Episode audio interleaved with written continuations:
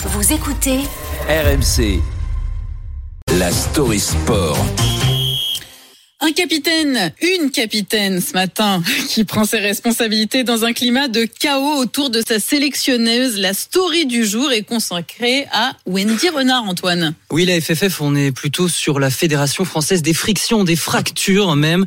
Vendredi, l'emblématique joueuse et capitaine des Bleus, Wendy Renard, annonce se mettre en retrait de sa sélection. Elle a donné ses raisons hier au micro RMC d'Anthony Reich. J'ai pris cette décision d'arrêter. On m'a toujours dit, euh, dans la vie, le plus gêné s'en va. J'essaye en tout cas de, de faire changer certaines choses pour qu'on puisse performer individuellement et collectivement. Ça a du mal à le comprendre, mon message. Et donc j'ai décidé voilà, de d'écrire ce message et, et de l'écrire avec mon cœur. C'est une accumulation de choses et aujourd'hui, je pense continuer dans de telles conditions, comme je l'ai dit, c'est c'est pas possible. La défenseur lyonnaise aux 142 sélections dénonce le système français actuel et mais également le management de Corinne Diacre jugé très dur envers ses joueuses. Une situation euh, grave et même inédite dans l'histoire du foot. Et il y a eu le Nice Na des hommes en 2010, mais là c'était brutal en direct. Là le coup de Wendy Renard est un peu plus anticipé pour faire du bien à cette équipe de France. Un geste courageux, euh, notamment plébiscité par plusieurs joueuses de l'équipe de France, mais jamais dans l'histoire des Bleus un ou une capitaine s'est sacrifié de cette façon pour faire bouger les choses. Moi, j'arrive pas à faire semblant, en fait. Et ce maillot, je l'aime. Et comme je l'aime, parce que je l'aime, j'ai pris cette décision qui fait du mal, personnellement.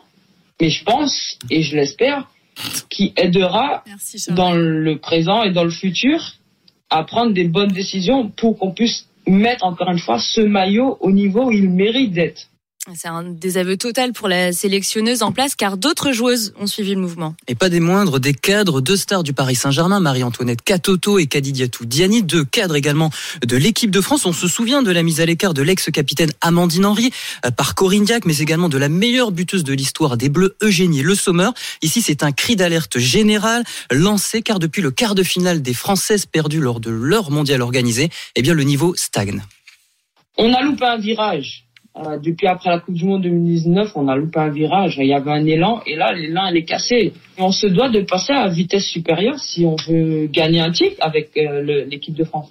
On a l'impression que le mal est encore plus profond alors. Oui, le staff de Corinne Diac n'est pas unique et responsable au sortir de cette Coupe du Monde très bien organisée avec du monde dans les stades, du monde euh, devant la télé. Eh bien, le championnat français ne s'est pas professionnalisé. La France a pris du retard et maintenant elle regarde derrière. Wendy Renard appelle les dirigeants à prendre leurs responsabilités. On se doit de passer à autre chose, c'est-à-dire que monter le curseur d'exigence de tout pour pouvoir performer et espérer gagner un titre. Après, peut-être je me trompe et je demande pas. Peut-être que je me trompe. Et comme je me trompe, j'ai décidé de me, voilà, de dire stop. Et ça se trouve, c'est moi le problème, donc je dis stop. Et cette prise de parole intervient au moment où Noël Legrette est en danger, va quitter le poste de la présidence, lui qui a souvent euh, soutenu Corinne Diac, il l'a prolongé contre l'avis du groupe jusqu'au JO de Paris 2024. Rien ne va plus à la 3F à cinq mois de la Coupe du Monde des féminines.